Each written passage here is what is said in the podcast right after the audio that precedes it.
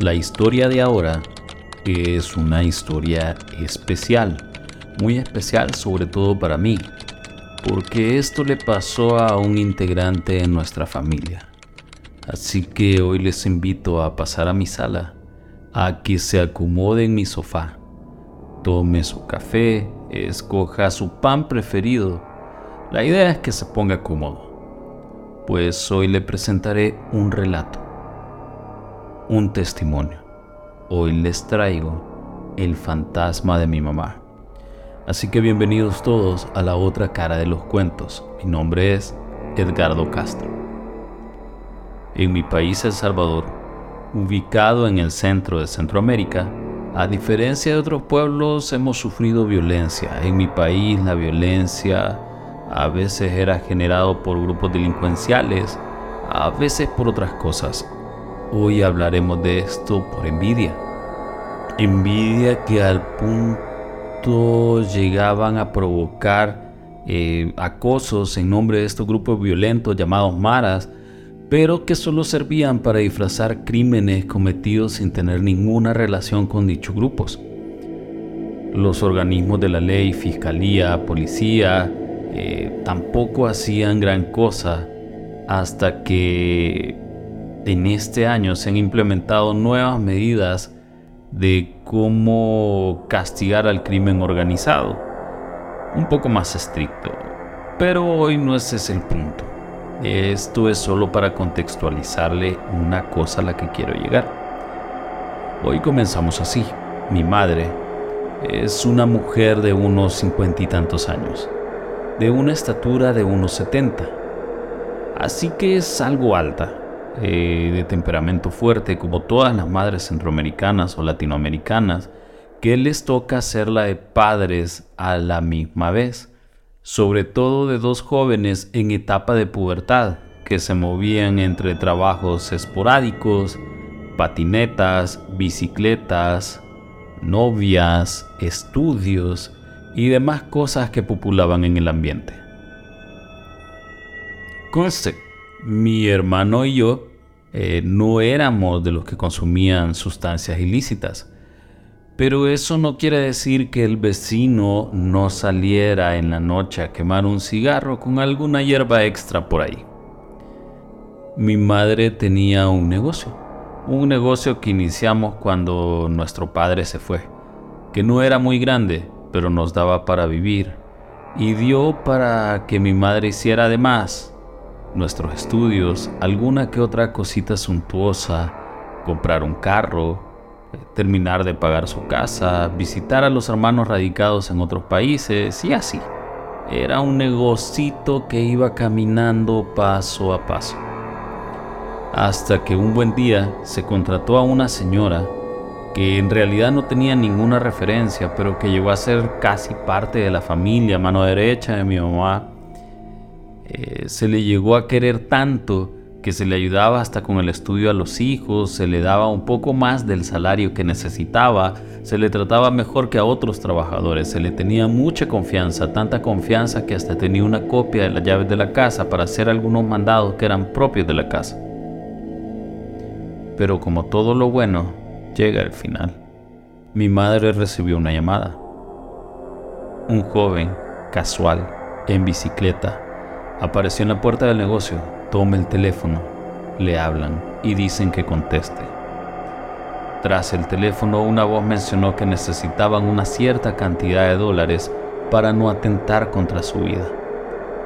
Era la primera vez que en esta zona extorsionaban y firmaban con el nombre de cierto grupo delincuencial, conocido por su forma de regar sangre en las calles. Esto nos obligó a alquilar una casa. Encontramos una casa en una colonia, se llama la colonia satélite. Para que usted se ubique si es de El Salvador, queda en la ciudad capital. No era un lugar de clase alta, digamos, pero era una casa amplia. Un primer nivel, tenía cochera para dos autos. Eh, cuando usted entraba, A su lado izquierdo tenía una salita de estar, a su lado derecho un comedor, un cuarto un poco diferente, había una cocina amplia, amueblada, y esta tenía acceso a la entrada y a un cuarto de servicio. Un jardín precioso, grande, donde usted podía jugar mucho. Podía sentarse, podía acampar, tener un perro, un viejo pastor inglés y no le hubiera estorbado a nadie. En el segundo nivel, eh, la casa tenía el cuarto principal, que era para que usted se haga la idea, era del tamaño del parqueo de dos autos. Así que cuando usted puso su cama, cuando usted veía su cama, era un punto en semejante dormitorio, era una cosa pequeña, era una cama matrimonial que se alojaba exactamente al centro del cuarto, que se pegaba con la pared y así dejaba una especie de su alrededor, un espacio para que usted pudiera caminar libremente, era amplio, tenía su propio baño, un walking closet o un ropero, le diríamos nosotros, eh, de esos donde usted entra y deja su ropa y puede caminar. Era un cuarto precioso. Y el cuarto que seguía era donde dormía yo. No era tan grande como el anterior. No. Tenía apenas su baño propio y la casa sí seguía. Tenía tres cuartos más y lo que yo quiero que se haga, la idea es que en la segunda planta usted vivía o dormía y en la primera era la sala de compartir con la familia. Era grande, una casa grande, acabada de remodelar. Y le digo lo de acabado de remodelar porque era cuando, cuando la fuimos a ver, cuando la andábamos buscando la señora que la alquilaba dijo que ella quería una suma alta de dinero, pero efectivamente tengo un hijo que cuando ella lo vio que corrió adentro de la casa, que jugó en el patio, que subió, la señora dijo, hagamos trato, deme la cantidad que usted dijo. Eh, se lo debemos a su hijo, su hijo veo cómo va a disfrutar mi casa y espero que la cuide. Hicimos el trato. Nosotros en la casa siempre hemos sido escépticos frente al tema paranormal. Pero un día, viendo una película donde había un pentagrama y se hacía una evocación, se escuchó de pronto, sin que nadie estuviera ahí, una bola de básquet que empezó a saltar ella sola y que, bueno, nos paramos a ver y efectivamente la bola estaba botando como que si alguien lo hubiera tirado, pero no había nadie, no había nada, absolutamente nada. Esto solo fue el principio de todo el cuento que ahora comienza. Un día iba a mi trabajo por la mañana. Eh, mi madre se levantó, me deseó suerte como siempre. Y nada, todo normal. Nos vimos en la noche, comimos, platicamos y todos a su cama. Pasado el tiempo, regresando a la rutina de saludarse por la mañana, algo cambió. Ella se levantó y me dijo, no me escuchaste. Te grité en la mañana. Y yo, eh, no, ¿qué sucedió? Pregunté. Nada mencionó ella. Entonces, como día normal, fui al trabajo. Donde alquilamos la casa teníamos un pariente que vivía al final del bloque, al final del pasaje, por lo que mi madre acostumbraba a ir con ella todas las tardes. Así que cuando yo llegaba de mi trabajo no había nadie y yo no sabía realmente si pasaba algo. Eh, yo entraba, las luces apagadas, encendía mi TV, todo normal, comía, me dormía y volvíamos a la rutina.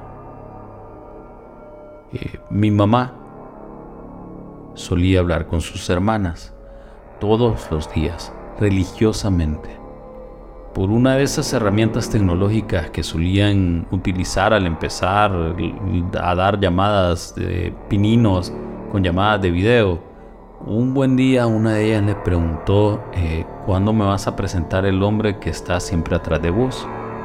Y es que ellas dicen que siempre veían una silueta que pasaba caminando hasta posesionarse atrás de ella. Pero nunca le dijeron nada porque ella no tocaba el tema. Pero ese día que le preguntaron, ella respondió nadie. Y la hermana le dijo, pero hay alguien, yo lo alcanzo a ver en la cámara, está atrás de ti. Ella reafirmó, no estoy con nadie acá. Mi madre cuenta que ella en las noches comenzó a escuchar las pisadas, unas pisadas de perro, a sentir que alguien llegaba caminando, que le daba vuelta a la cama hasta que con el tiempo llegó a sentarse. Hay que recordar que el cuarto de la señora era grande, que la cama se veía pequeña, que había un espacio para caminar al contorno de la cama sin tocar la cama. De un día a otro, las intenciones de este visitante cambiaron. Ya no solo se sentaba en la cama, sino que ahora le gustaba despertarla, para que sintiera que no estaba sola, hasta que un buen día terminó con evitarla. Y ella, al sentir que se iba elevando, tomaba fuertemente su cama, pero el vuelo era inevitable. La levitación siempre era algo cotidiano para ella que no, nos decía a nosotros, no lo comunicaba con nosotros. ¿Quién sabe el nivel de esta entidad para poder volverse física, aparecer en una cámara, sentarse en una cama, dejar en la cama la muesca, la forma, lo ajado, hasta llegar al punto de hacer volar a alguien?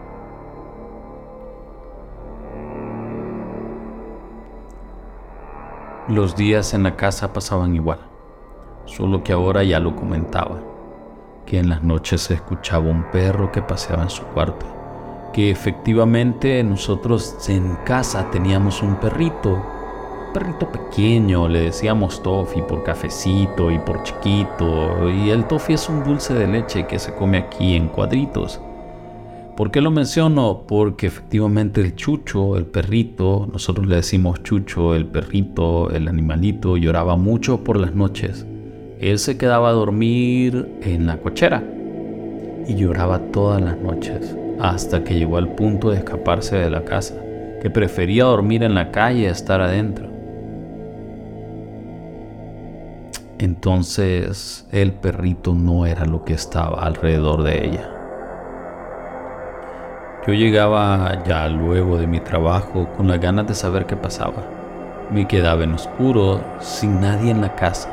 Ponía mis zapatos, mi lapicero y decía en voz alta, si hay alguien aquí, si es cierto que hay alguien aquí, mueve el zapato. Efectivamente no pasaba nada. Esta vez, a lo mejor, movieron un zapato, movieron un poco el lapicero pero siempre era tan pequeño. Y yo le decía que si era tan poderoso como para hacerle evitar a una persona, ¿por qué no tire el zapato? ¿Por qué no lance el lapicero al aire? Pero nunca pasó nada. En lo general, a lo mejor era un leve movimiento que se podía explicar con el viento, pero nunca nada. Una noche de tantas, eh, levantaron a mi madre y ella lo vio, alto, delgado, una sombra negra, y ella le mencionó, hoy no me vas a levantar. Hizo fuerza para aferrarse en la cama, pero ahora resultó que la entidad la mordió. Dice que sintió como una boca llegó a su brazo exactamente a la articulación que tenemos al doblar el brazo en la parte de abajo por el codo llegando casi a la parte de atrás y sintió que unos dientes le mordían que de los dientes salían pequeños picos como agujas que se le estaban metiendo, que estaban dentro de su carne, poco a poco abriéndola e hiriéndola. Ella dice que en ese momento gritó por ayuda, que peleó, que hizo su pequeño berrinche con los brazos hasta lograr soltarse y que el espíritu de pronto la dejó caer en la cama. violentamente. No sé a ciencia cierta si ella rezó en ese momento o algo la protegió, su ángel guardián o algo. Ese día, como todos, me levanto, tomo mis cosas, ya me iba al trabajo y ella sale de su cuarto y me dice, mírame, mira esta parte del brazo. Yo la veo y noto la mordida, dientes perfectamente marcados. Tenía marcada una mordida en una parte del brazo donde humanamente no se podía llegar con la boca, donde usted se podía mover y contornearse, pero no iba a llegar. Yo como todo escéptico lo vi y lo primero que hice es buscarle una explicación lógica. Le doblé la cabeza a la señora, intenté mordérmelo yo mismo, eh, todo. Pero no.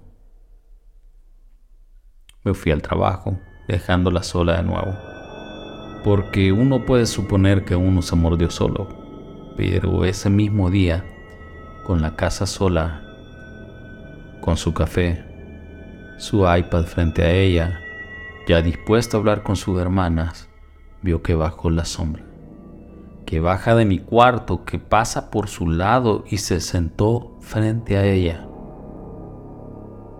Ella le pudo decir, ¿qué pasa contigo? No te tengo miedo, pero ¿qué es lo que quieres? La sombra no contestó y frente a ella se esfumó. Para ese tiempo eh, yo pasaba largas horas en mi cuarto, solo, sin problemas, nunca vi una sombra, eh, nunca vi que movieran algo, eh, no bajaba, me quedaba viendo cable, internet, por eso es que yo nunca pensé nada hasta que le vi la mordida.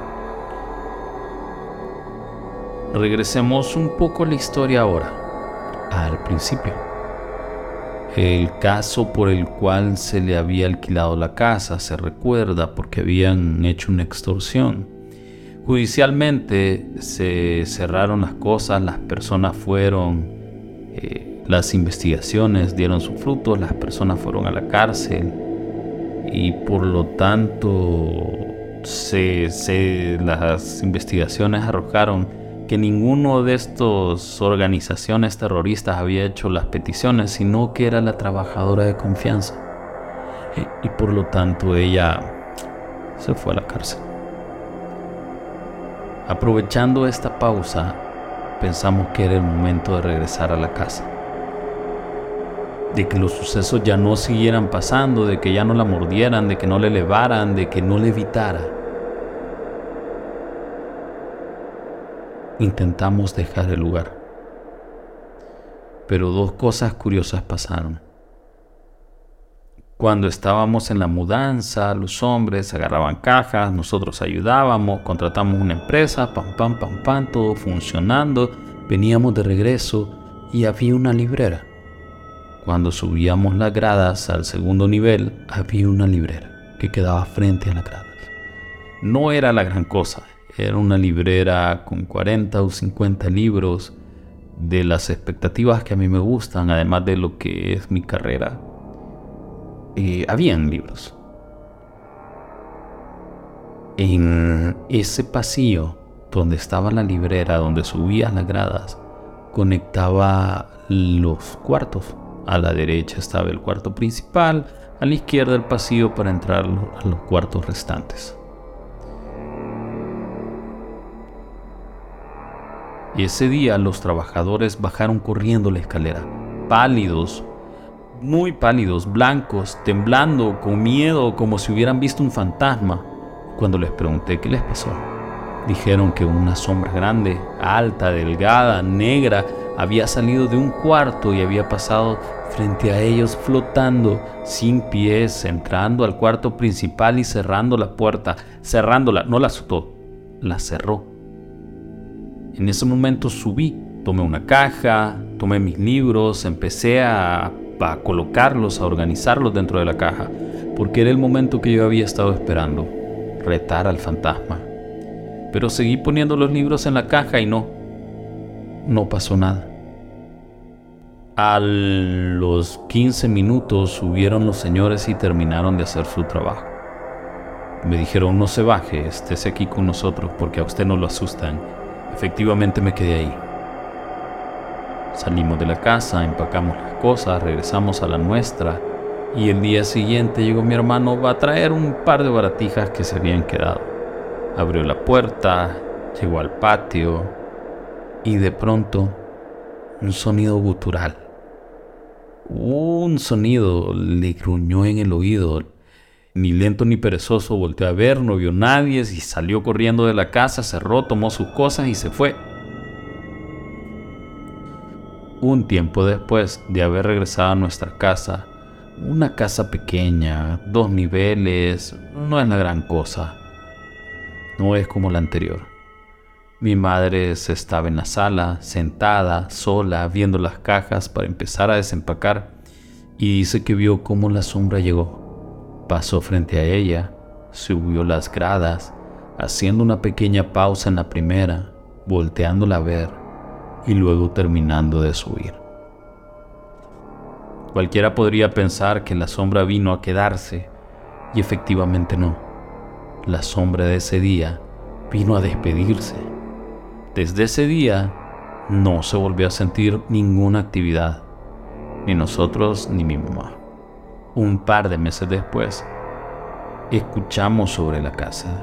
A la par se mudaron unos doctores, escuchamos que los doctores decían que a pesar de que la casa estaba deshabitada se oían voces, risas, pero nada que pudiéramos comprobar.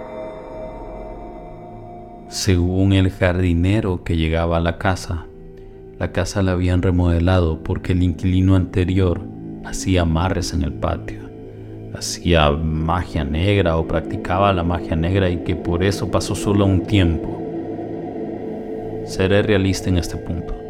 Lo que decían los jardineros eh, no, no era plausible, no era real, no era una cosa que uno tomara en serio. Es más, Llegaron hasta decir que en la segunda puerta, en el tercer cuatro, había un altar al innombrable, un gran eh, círculo una estrella de cinco puntas y una cabra en medio de ellas.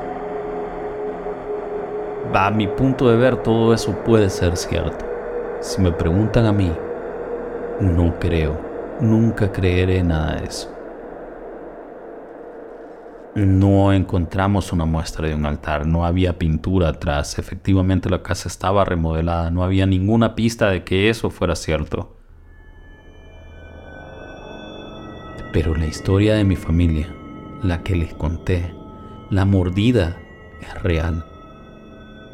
No entiendo cómo pudo aparecer una mordida, cómo un ente pudo levitar a una señora y cómo pudo haber agarrado esa confianza, llegar no una noche, sino de acosar a una persona tres o cuatro meses y que esta persona no diga nada porque no sabe cómo lidiar con, algo desconocido, con, con esto que nosotros le llamamos paranormal. En conclusión, la sombra ya no está. Ya nadie mueve nada en la casa. Sí hay unas personas que dicen cuando vienen que en la parte de la cocina es más helado que en la parte de otra casa. Una vez hasta nos hicieron la observación de que si no habíamos abierto algún portal. Cuando yo le pregunté, disculpe, ¿qué dijo? Me dijo, no, eh, tonteras, eh, no te preocupes. A pesar de que yo la había escuchado. Efectivamente la casa es normal. Tal vez por la construcción tiene un poco de más aire o es un poco más helada, pero es normal. Por hoy llegamos hasta acá y recuerde, eh, puede escribirnos sus historias para comentarlas, para decirlas, para dar mejores recomendaciones, que nos diga usted que quisiera escuchar. Recuerde, la oscuridad y la fantasía son reales. Que duerma con Dios.